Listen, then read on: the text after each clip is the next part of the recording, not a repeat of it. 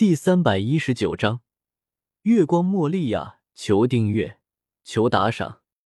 果然没有猜错，萧邪自语道：“按照他的想法，这消极幽灵其实就是属于灵魂攻击。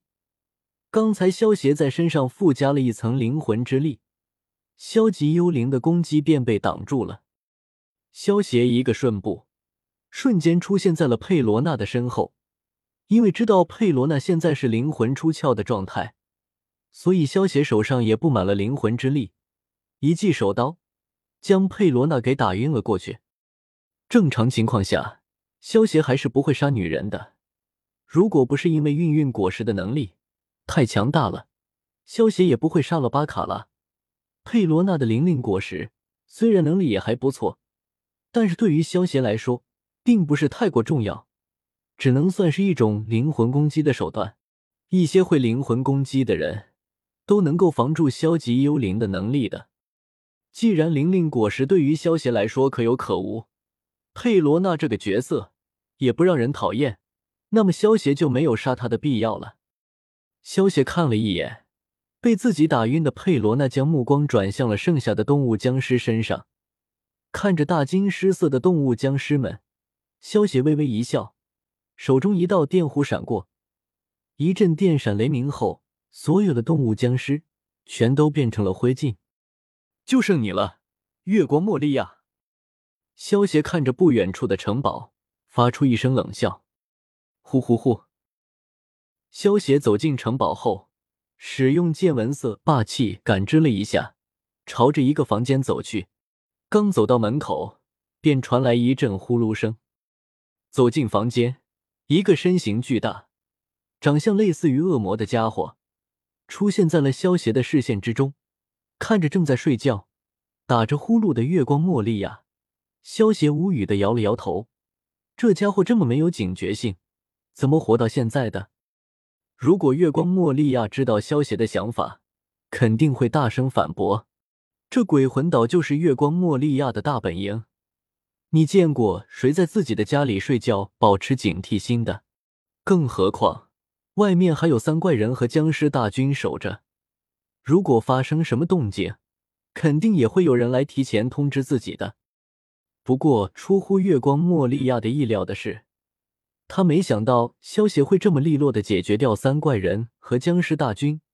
平时每到晚上十二点的时候，都会有手下来叫醒月光莫利亚。而现在距离十二点还有几个小时，于是就出现眼前这一幕了。萧协抬起右手，手中剁出了一块贝利，也就是海贼王世界的硬币，手中闪过一丝电光，屈指一弹，贝利瞬间以超音速的速度，带着一股恐怖的动力，朝着月光莫利亚射去。这一招是学园都市里玉版美琴的绝招，叫做超电磁炮。原理就是利用超强的电磁铁将导体制成的炮弹打出去的武器。虽然只是一枚贝利，但是如果以三倍于音速的速度射出的话，同样可以造成威力惊人的破坏力。轰！贝利以三倍音速的速度瞬间洞穿月光莫利亚，然后去势不减，在月光莫利亚身后的墙壁上撞出一个直径五米的大洞。将地面上开垦出一个长达五十米的深沟，由于与空气摩擦产生高温，贝粒五十米之后会开始融化，所以超电磁炮的射程约为五十米左右。混蛋，你是想杀了我吗？一道有些气急败坏的声音突然从一旁传来。哦，用影子和自己的身体交换了吗？看来你还不是那么废物嘛。萧协看着完好无损的月光茉莉亚，微微一愣，随即便反应过来，月光茉莉亚应该是动用了隐隐果实的能力，才从超电磁炮下躲过了一劫。你这个家伙，到底是从哪里冒出来的？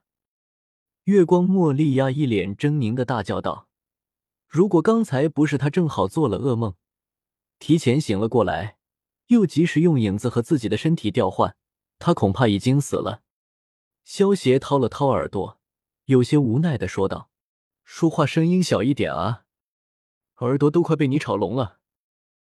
见到萧协一副不屑一顾的表情，月光莫利亚的微微一愣，随即愤怒的叫道：“臭小子，你知道你在和谁说话吗？我可是七武海之一，将来的海贼王，月光莫利亚大人。那又怎样？谁让我是赏金猎人呢？”萧协闻言冷笑道：“你这家伙，刚才由于在睡觉的时候。”差点被人杀掉，太过愤怒，所以月光莫利亚还没有注意看萧邪的样子。现在仔细一看，才发现萧邪有些眼熟。月光莫利亚有些不确定的说道：“你是赏金猎人萧邪？看来你还不傻吗？”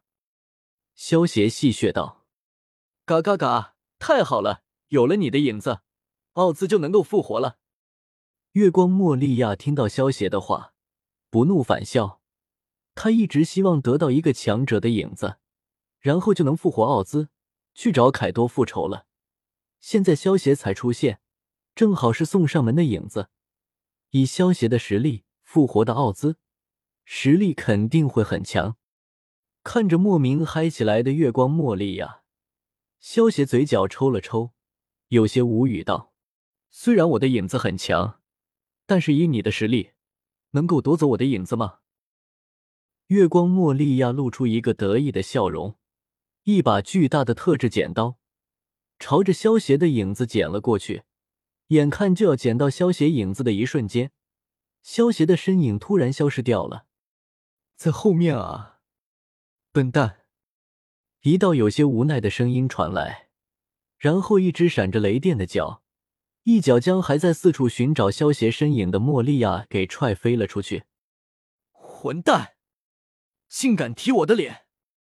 月光莫利亚捂着有些焦黑的半张脸，愤恨的盯着萧邪，右手一挥，他的影子瞬间变成一个黑色的长枪，刺向了萧邪。太慢了！萧邪面对刺来的银角枪，不屑的摇了摇头。这银角枪的速度虽然达到了每秒百米的速度，但是对于吃下响雷果实的萧邪来说还是太慢了。萧邪身形一闪，便出现在了月光莫利亚身后，然后又是一脚踹出，将月光莫利亚另一半的脸也该踢成了一片焦黑。这样一来就对称了。萧邪看着月光莫利亚脸上左右各有一个焦黑的脚印。满意的点了点头。混蛋，混蛋，我要杀了你啊！影子集合。看到萧邪这副欠扁的模样，月光莫利亚愤怒的叫道。